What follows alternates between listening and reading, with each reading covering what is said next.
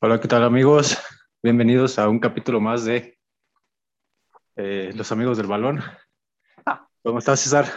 ¿Qué tal? Bien, bien, ya, ya se pasó un poco el coraje, todavía, lo traigo atravesado, pero, pero ya se pasó un poquito de lo que sucedió la semana pasada.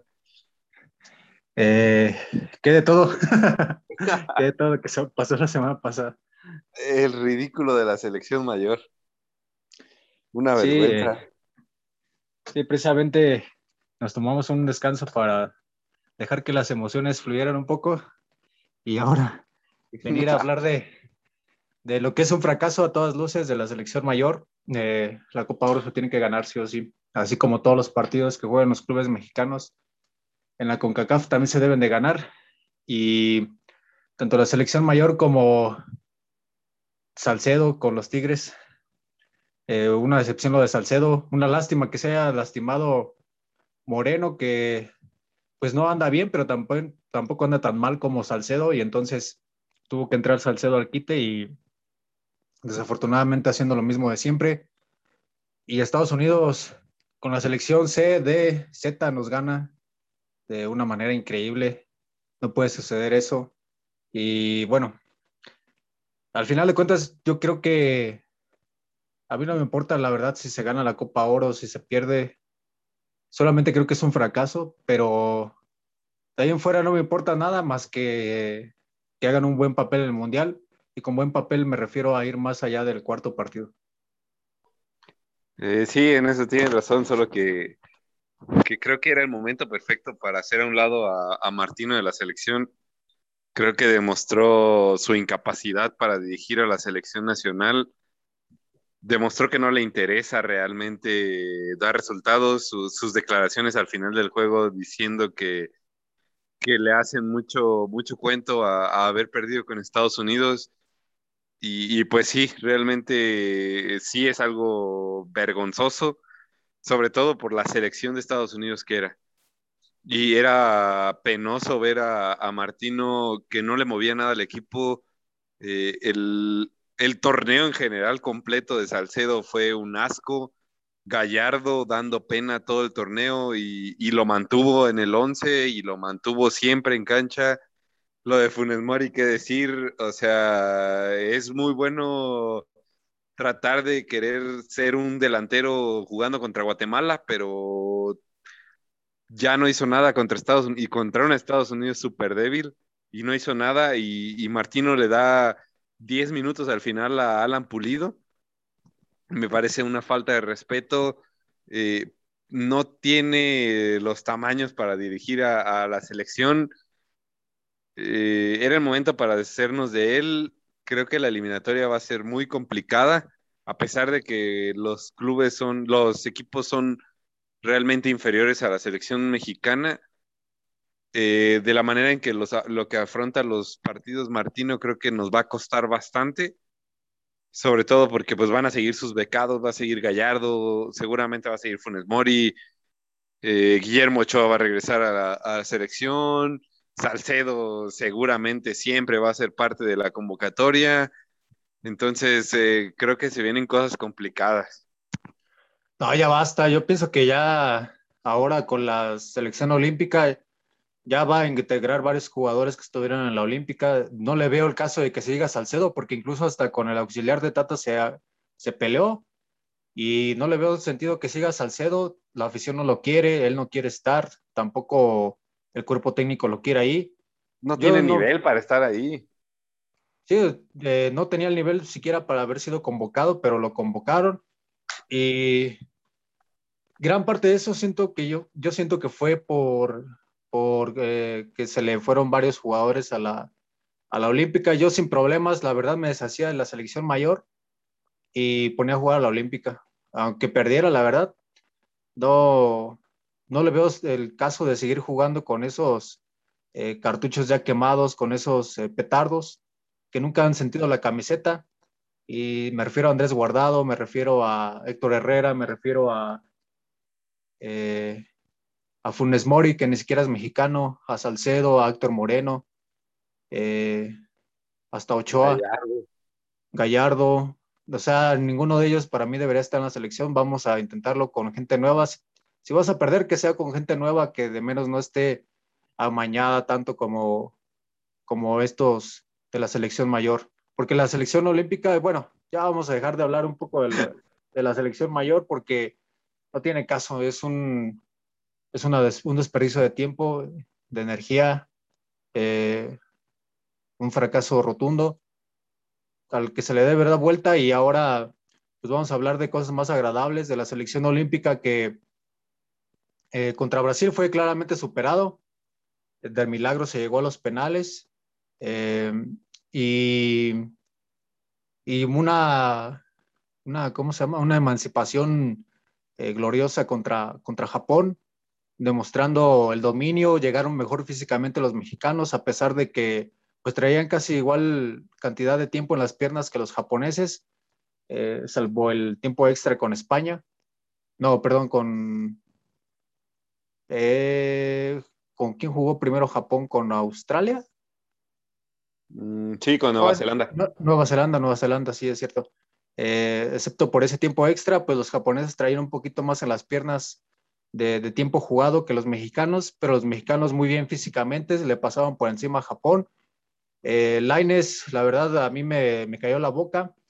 Eh, también el caso de, de Antuna, eh, Alexis Vega, eh, notable lo que, lo que hizo en el torneo. Johan Vázquez igual.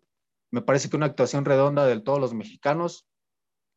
incluso de Ochoa, que por ahí se quedó cerca de los penales pero me pareció una actuación muy sobresaliente del, combinado mexicano en los Juegos Olímpicos y una medalla de bronce bien merecida. Habíamos dicho al principio que, pues que México debería ir por medalla. Eh, ojalá hubiera sido la de oro, pero pues tienes que reconocer que Brasil fue mucho mejor que tú.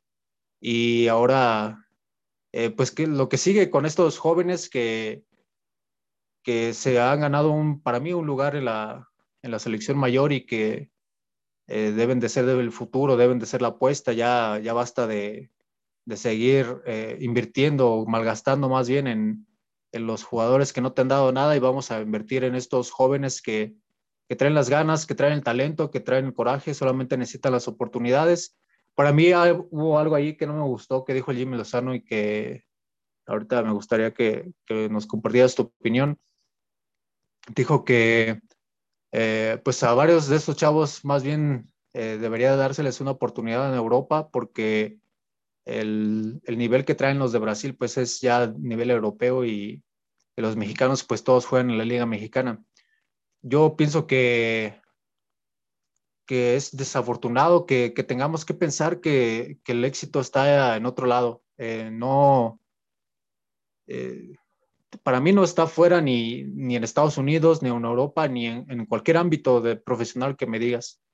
Porque lo que hemos visto, por ejemplo, con otros atletas, digas el caso de, de los de, Salazar, el taekwondoín, que ahora se eh, dirige a la selección de, de Egipto, eh, una mexicana que ganó una medalla en el tiro con arco por equipos para Holanda, eh, y también un, un, entrenador de clavados que, que gana una, una, medalla de, no, no, recuerdo si fue bronce o plata con, con Australia.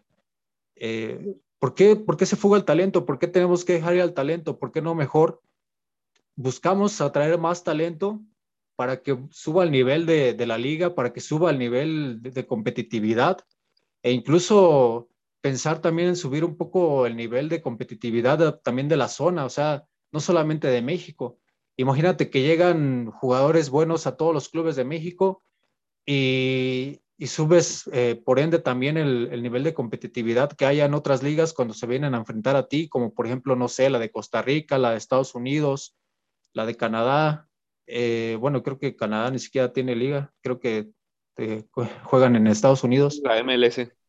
Pero eh, vamos, hay que, sí, a lo mejor hay que salir un poco a, a conocer que, cuáles son lo, los paradigmas eh, en, otros, en otras tierras, pero hay que buscar regresar eso a México, eh, porque se está, se, básicamente se saquea el país, aquí se crean, aquí, eh, aquí nacen, aquí eh, bien o mal eh, se les desarrolla y después van a, a, poner ese talento para, para, otros países y suben el nivel de competitividad en otros países y de México, ¿qué? O sea, así nunca vamos a salir del, del agujero en donde estamos en muchos aspectos del deporte y de, y de la vida.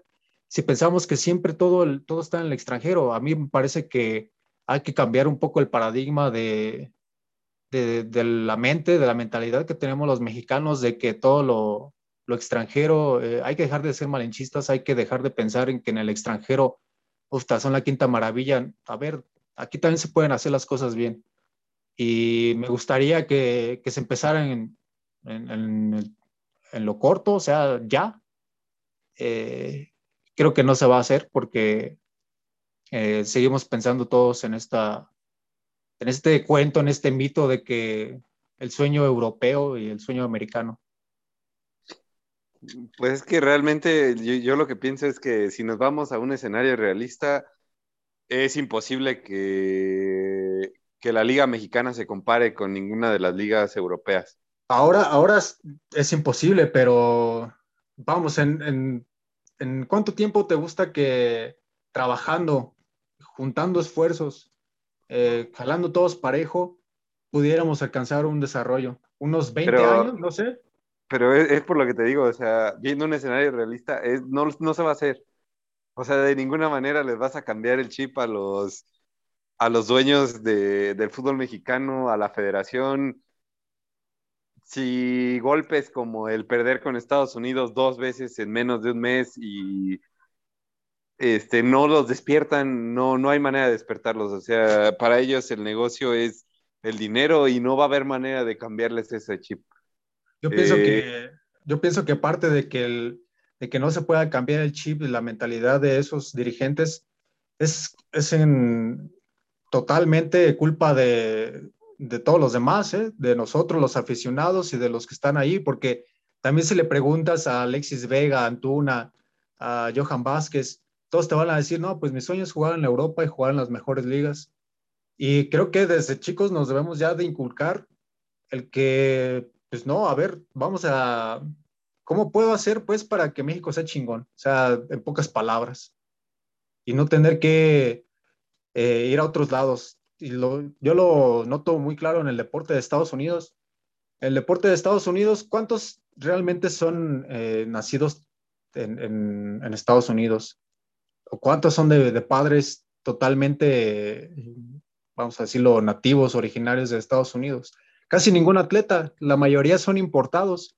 Hay refugiados somalíes, hay eh, el que se fue de aquí de México en el boxeo y que quiso triunfar, el, que, el cubano que se fue a Estados Unidos, a Florida y, triunfó después en el boxeo, en el béisbol.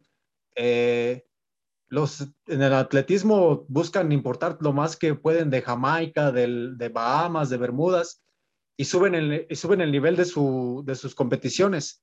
Y una vez que suben el nivel de sus competiciones, funcionan como imán para más talento, o sea, no, no se quedan solamente ahí los atletas originarios de ahí, sino que, por ejemplo, en la natación, hay muchos atletas que van de, de otros países a, a, competir ahí porque ahí es donde está el nivel.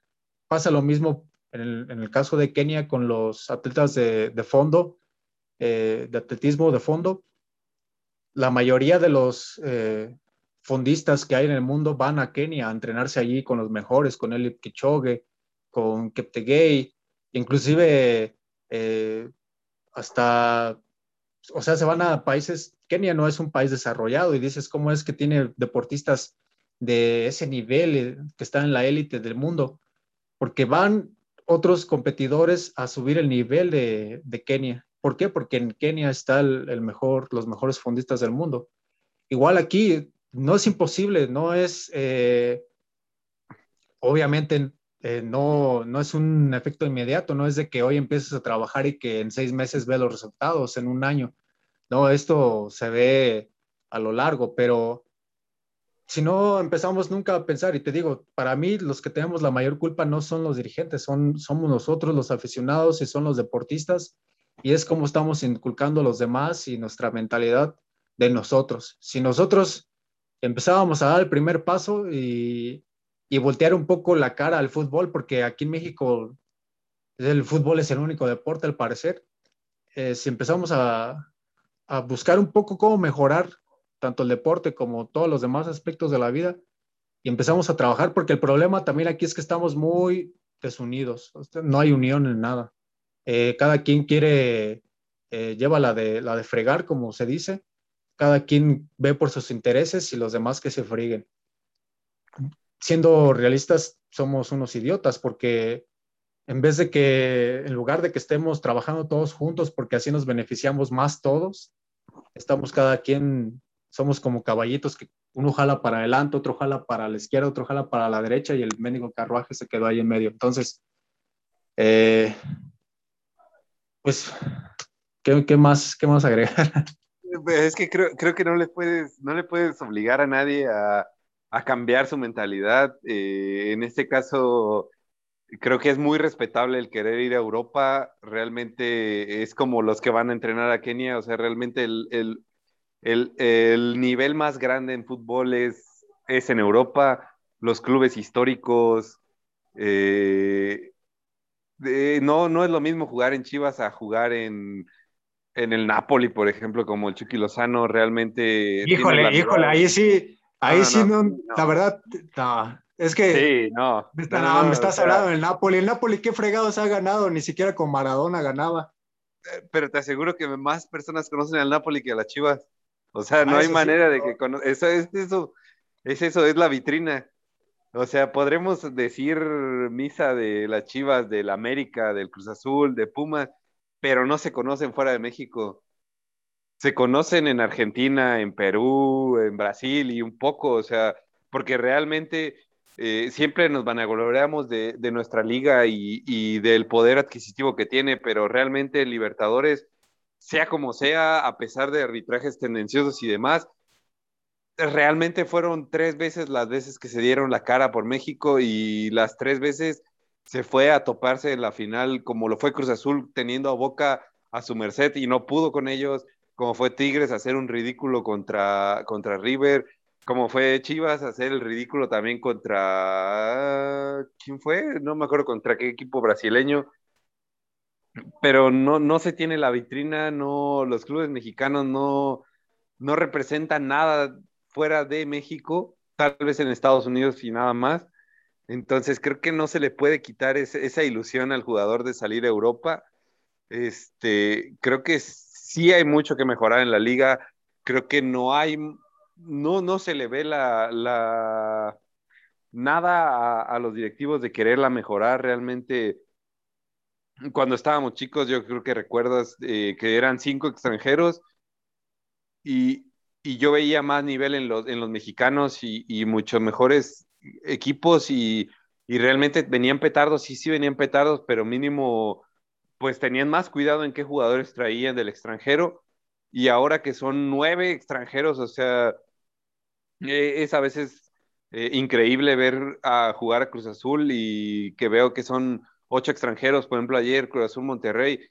Cruz Azul creo que eran ocho extranjeros en la cancha, Monterrey eran otros ocho extranjeros en la cancha y, tres mexicanos y ni siquiera son mexicanos que, sean jóvenes o que sean promesas, ya eran, ya son mexicanos que ya están totalmente curtidos, unos ya quemados. Eh, entonces, no le veo compostura a esto, no, no le veo el que quieran componerlo más bien. La manera de componerlo así la hay, pero no, no se le ve la, necesidad mientras siga entrando dinero. El deporte aquí en México está hecho un desastre en, todo, en todas las maneras, o sea, no solo es la Federación Mexicana, realmente la Federación Mexicana al menos tiene esa parte de que consigue dinero, eso sí, es un negociazo, contrario a otras federaciones que simplemente son una porquería y ni siquiera dinero meten. Entonces, sí, sí, sí, meten dinero, o sea, sí meten dinero, ahí está todo el dinero que hacen clavado. El problema es pues que eh, es como en el fútbol también, el dinero ni siquiera se reparte igual. ¿Tú crees que le pagan lo mismo o que genera el mismo dinero el Puebla o el Juárez que lo que generan el América, el Pachuca, el León, eh, esos grandes eh, ladrones del fútbol mexicano, pues obviamente ellos son los que se clavan más dinero. No, y es que el problema aquí en México es que, como tú lo sabes, tú sigues mucho a la Bundesliga, o sea, es una liga en que los derechos son de la federación y se venden los derechos con un, como con un conjunto. Y después los repartes. Y aquí no, aquí es, ah, pues cada quien chingados arréglese como pueda y el dinero que le pueda sacar a las televisoras, pues ese va a ser su dinero. Y pues sí, lógicamente, o sea, el Puebla no puede ir a pedirle tanto dinero a TV Azteca, o sea, casi es un favor de TV Azteca transmitir al Puebla, o sea, y, gracias a, todo el espectáculo que genera TV Azteca alrededor del fútbol es que nos tiene viendo el partido, porque realmente si Puebla fuera por Televisa, yo, yo en lo personal, yo no vería ningún partido, o sea... Yo, yo sí lo vería si lo narrara don Emilio Fernando Alonso. Ah, para aprender, aprender, algo de historia mientras me traigo un partido de asco. Exacto, pero, o sea, es que México, o sea, de verdad, la liga está tan desordenada, es, está tan hecha con las patas que, que no hay manera de arreglarla. Pero, por ejemplo, la Liga Española no canta mal las rancheras, ¿eh? eh allí tampoco los, los, derechos son todos de, de, la federación, ¿o sí? Eh, ahí Florentino y, y, ahora, este, ay, se me olvida cómo se llama el, que sustituyó a Bartomeu, el Aporta. Ahora, ah. eh, Laporta y Florentino, ellos, ellos venden sus, ya ves, Laporta no quiso hipotecar sus, sus derechos de, televisión por 50 años, prefirió que se le fuera Messi gratis. Yo no sé qué tan, qué tan inteligente, para mí no fue nada inteligente lo que hizo el Barcelona por el nivel de, de económico que te genera Messi, o sea, todos quieren seguir a, a Messi. Si, si había alguna razón por la que veían los partidos del Barcelona, era, por ver a Messi. Eh, y ahora que, que, está en el PSG, yo creo que eh, el, el, jeque este, dueño del PSG, va a recuperar el dinero rapidísimo en, derechos de televisión solamente. Y, es que, ¿sí? Creo que, creo que ese tema de, de Barcelona y Messi ajá, tiene, tiene mucho que, que hablarse. O sea, Primero sí me gustaría decir que Laporta es el mayor mentiroso del fútbol. Eh, la primera vez que fue elegido, eh, no recuerdo a qué, a qué jugador le prometió al Barcelona para ser elegido como presidente, pero este jugador terminó en, en, el, en el Madrid. Pero se me, olvidó, se me olvidó el nombre ahorita quién fue. Pero prometió un jugador que llegara al Barcelona si él era presidente y al final no lo cumplió. Esta vez, ¿qué fue lo que prometió? Prometió que Messi se quedaba en el Barcelona ganó la presidencia otra vez y otra vez no lo cumplió. O sea, de verdad que les ha visto la cara a los, a los, a los, ¿cómo se les llama? A los socios del Barcelona. A los socios. De una manera increíble. O sea, y entiendo esa parte de que el club pesa más que un jugador, pero si ya estás en un momento tan en picada, creo que ahí ya empieza a pesar más lo que es tu estrella, lo que es lo que te puede mantener algunos jugadores en el vestuario, este, gente en el estadio, con posibilidades de hacer algo, era mantener a Messi. Sí, es que a ver, no, no, tuviste seis meses, no tuviste dos meses, tuviste un año por lo menos para, para pensar qué ibas a hacer con, con el contrato de Messi. Si tú veías que de plano el fair play financiero no te permitía pagar el sueldo de Messi, pues a la fregada Griezmann, a la fregada todos los demás jugadores, pero te quedas con Messi.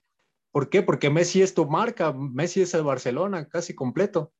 Eh, la gente no ve el partido por Ter Stegen, no ve el partido por Griezmann, no ve el partido por este. Eh, ahora ya ni siquiera tienen a Luis Suárez, no ve el partido por Cutiño, no ve el partido por, por ningún jugador del Barcelona, lo ve por Messi. Y entonces tuviste todo un año para, para prever esto, para tratar de ajustar tus, tus finanzas y, y salvar tu, tu, marca, salvar el club, que al final de cuentas es eso, salvar el club, porque el, el, Barcelona no tiene ahorita para comprar, el Barcelona ahorita no tiene para reinventarse y para sacar un fichaje bomba, como en su tiempo lo fue Ronaldinho, como en su tiempo lo fueron todos estos eh, petardos que también han llevado, que no han funcionado de nada en el Barcelona. eh, y tu cantera, la, la masía está, está seca, no tienes un buen tiempo que no generas ningún futbolista de buen nivel. Eh, ¿Quién va a ser ahorita tu capitán? Pedro. o sea, Piqué. No, no hay, no hay pues una explicación lógica para mí. Por ahí hay algo, algo oscuro, algo que no nos cuentan. porque para mí que, que, que la, o sea, es que no tiene lógica. ¿Tú crees que tú dejarías ir libre a Messi? O sea, no, nunca. Vamos, eh, te beneficias, tratas de sacar el beneficio máximo, porque ¿cuánto valía la cláusula de Messi por lo, por lo que no se fue el año pasado cuando estaba Bartomeu? 500 eh, millones de euros. Sí, o sea, ningún equipo lo podía pagar y ahora lo dejas ir sin ningún peso, o sea, todo lo que tú invertiste en Messi desde chico, eh, ahora no, no, lo, no lo estás viendo porque te gastaste todo el dinero que, que había generado Messi, en, lo vuelvo a recalcar, en puros petardos, y ahora, eh, ahora que no tienes dinero y, dejas ir a Messi libre, yo creo que incluso hasta pierde dinero el Barcelona en estos momentos. Sí, no, y, y, mentiras por todos lados, o sea, Barcelona diciendo que se hizo todo para que se quedara Messi, realmente si se hubiera hecho todo, ahí estaría Messi. O sea, Messi quería quedarse. También, eh, también esa parte de que Messi también dijo, hice todo para quedarme, también no la creo tanto porque también se pudo haber quedado por menos, pero entiendo su, manera de pensar. O sea, si, Messi no se quiso quedar por menos, es porque lo vale, o sea, vale más. Y, y entiendo eso más porque en un momento en que tienes que renovar a Messi, te enfocas en traer a Alcun Agüero, a Depay, a Eric García, pues yo también voy a decir, oye, güey, o sea, estás trayendo a tres jugadores, entonces sí tienes para pagarme, ¿no? Pues sí. O sea, sí, la única forma de que se podía quedar Messi era que no cobrara. O sea, y ni siquiera no cobrando podía alcanzar ese, ese tope, porque el Barcelona ahorita de todos modos están problemas de un tope presupuestal, porque con todas las cosas que ha comprado, este, se pasó de, más de su presupuesto, entonces ahora incluso lo va a tener que vender, yo creo, pero eh, oye, otra cosa, eh, Messi se quería quedar ahora porque ya no estaba Bartomeu. Estoy casi seguro que, que, el, que, el, de la decisión, bueno, más bien los que, el que vio, que, que o se aseguró que, que sacaron a Bartomeu fue, fue Messi.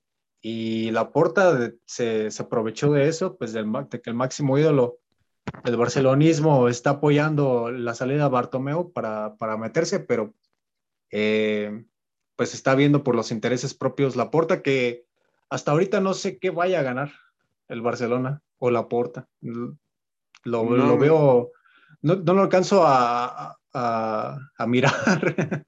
No, no, no, creo que gane nada, la verdad hasta, hasta hace unas horas no podía registrar a Eric García, a Kun Agüero y a Memphis Depay en la federación.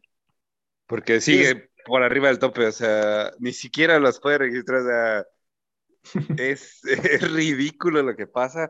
O sea, se está peleando con su cantera, no sé si escuchaste el tema de este de Elias, el, el contención este muy bueno que salió la temporada pasada, que tuvo chispazos interesantes, o sea, muy interesantes, que es seguido por el Real Madrid, por la Juventus, Liverpool. Eh, el chavo le queda un año de contrato. Eh, el chavo le ofrecen renovar, pero le ofrecen renovar cinco años con el mismo salario, un millón de euros es al año. Y el chavo pues le dice que no, o sea, ¿cómo va a renovar otros cinco años por el mismo, por el mismo dinero? Les está pidiendo dos millones de euros. Y el Barcelona. Se la está dejando barata exacto, o sea, le está pidiendo nada más el doble de un contrato de verdad bajísimo para lo que se maneja ahorita, para aparte la joya de la cantera que es, y el Barcelona no acepta, pero no solo eso, como Ilais no quiere renovar, lo, lo bajaron a la sub-20 y lo están amenazando con dejarlo sin jugar un año, para que se vaya gratis, pero sin jugar este año. Me parece eso algo vergonzoso para un equipo de esa, de esa envergadura hacer eso con un chavo de 18 años que pues está viendo por su futuro, o sea, no te están pidiendo una locura. Sí, no fueron decisiones que, que se hayan tomado hace en el periodo de la porta. Aquí sí me parece que vienen sufriendo de malas decisiones durante, no sé, 10, 15 años, pésimas decisiones que han llevado al barcelonismo, al Barcelona al hoyo y que está en la quiebra. Hay que decirlo, el Real Madrid, el Barcelona, la Juventus, la Liga Italiana, casi toda la Liga Española. El Paris Saint Germain se sacó la lotería, ¿eh? porque no, no pagó ni un solo peso a, los clubes. Al Real Madrid no le tuvo que pagar nada por Ramos. Y siendo que Ramos todavía, para mí todavía es competitivo. Eh, eh, no tuvo que pagar nada a Barcelona por Messi. Y vamos, el, el, monstruo que es Messi. A la Juve creo que no, no, a este, al Milan. Milan no le tuvo que pagar nada por Donnarumma. y, este, y también el, el mejor portado a la Euro se armó de un equipazo el PSG y sin tener que darle un solo peso a los demás. Sí, a Liverpool tampoco le pagó nada por Wijnaldum. Sí, eh, eso, es, eso es tener el dinero a la mano eh, y porque aunque hubieran querido cualquier otro club del mundo, no hubiera podido, eh, vamos, ¿cuántos clubes del mundo se pueden dar el lujo de pagar un sueldo como el de Messi? Casi ninguno. Entonces, no, muy complicado. Eh, en este momento ninguno, porque te digo, eh, hay que gastar como locos cuando están las cosas bien, pero a ver cuando ahora que las cosas están mal con la pandemia, pues la crisis está llevando al, carajo todo. Eh, y por eso vemos muy poquitos fichajes, ya lo comentábamos. y bueno, yo, yo creo que todo esto comenzó porque yo la verdad quiero quiero que México gane más medallas, hombre. No, no puede ser que nos hayamos traído cuatro y un montón de cuartos lugares y que eh, pues nuestros atletas vayan casi, casi con las cosas prestadas y con eh, boteándolos en las esquinas para poder sacar para el avión. Y eh, bueno, algo tenemos que mejorar. Bastante, bastante. Y bueno, ya nada más para terminar, la Liga MX, ¿cómo, cómo la estás viendo hasta ahora? Este, pues hay partiditos que, híjole, son difíciles de, ver. Eh, veo al Toluca poderoso. Eh, lo de Zambuesa es increíble. Eh, ya es mexicano, ¿no? ¿no? ¿No lo podrán llamar a él mejor? no, ya, aunque sea Zambuesa muy, muy de Toluca, ya no queremos más naturalizados. Y tampoco, pues, o sea, Rubens es muy bueno, pero ya pues, tiene 40. pero sigue rompiendo la Liga MX. Pues algo, algo tendrá que decir de eso del nivel de la Liga MX. Eso sí. El Pachuca es, es, un equipo que también ha dado buenos partidos y asquerosos partidos. El Morelia Morado, fíjate que con el nuevo técnico juega, juega bien. Eh, tiene grandes cosas para desarrollar. Claro, eh, ahorita pues estamos viendo un inicio lento, entonces este, ya cuando veamos más adelante a los equipos fuertes agarrar su nivel, si es que lo agarran, pues, porque por ejemplo Cruz Azul es un desastre lo que está haciendo Juan Reynoso. Eh, las alineaciones son increíbles. Eh, me quería sacar los ojos cuando vi que iba a salir con línea de 5 contra Necaxa. O sea, ¿de verdad íbamos a defender contra Necaxa? Hay que cerrarse atrás para que no te metan gol. Lo peor es que estamos, nos están ensartando, o sea. El piojo, el piojo, no sé cuántas semanas le des tú que dure en Tigres. Eh, con esta actitud que sí, estar totalmente roto. No le benefició, eh, pues, que traigan al Tuca otra vez de vuelta para ver qué, si los amarra o qué les hace, si les dice que no cenan porque si no meten goles. Qué desastre lo de Tigres. Un desastre. Y, ahí sí me pondría del lado del Piojo, ¿eh? por, por todos los reportes que están saliendo. El problema es que el Piojo empezó a tocar a esos intocables, dígase Nahuel Guzmán, dígase Guiñac, dígase Guido Pizarro, en que no entrenan. O sea, jugaban, o sea, era como, ah, nada más vamos a divertirnos, estilo Ronaldinho, que claro, Ronaldinho, pues ah, me vale madre, si mi equipo no entrena, lo quiero siempre, pero estos tres muertos, ¿qué? O sea, de verdad tenían secuestrado a Tigres. Y pues sí, te lo creo, o sea, el Tuca Ferretti se veía que eran sus niños consentidos y, y, no les pasaba nada, no les decía nada. El Piojo no me gusta como técnico, pero sí se ve que los trata de poner a, a, trabajar.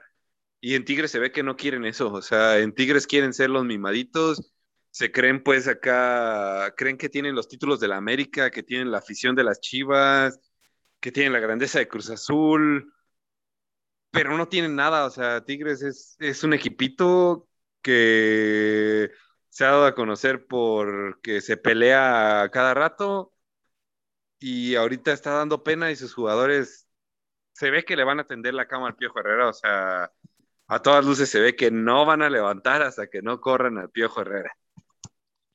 Sí, se la están tendiendo. Entonces, eh, pues lo de Tigres se veía venir y me parece que Tigres debe deshacerse de todas esas vacas sagradas ya.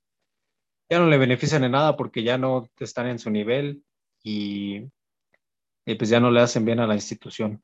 Más bien debería pensar en una renovación total. En vez de solamente del técnico, una total. Y ya dejar de, buscar eh, la piedra filosofal en, en en Francia o en, cualquier otro lugar del, mundo, que lo busquen aquí en México. Ahí echaron a perder la carrera de Espericueta y eh, aguantaron mucho tiempo a Adam, están aguantando mucho tiempo a Salcedo. Aquí no. Aquí no, yo no sé quién, quién esté en la dirección deportiva del Tigres, pero es un desastre. Creo que Sancho todavía. Pues bueno, este, pues vamos a ver cómo, cómo sigue estudiando la Liga MX. Y vamos a ver Cruz Azul bicampeón. Eh, si Cruz Azul es bicampeón en esta liga y ya todo se puede esperar. bueno, entonces nos vamos amigos. Nos estamos escuchando. Adiós César. Nos vemos. Hasta luego.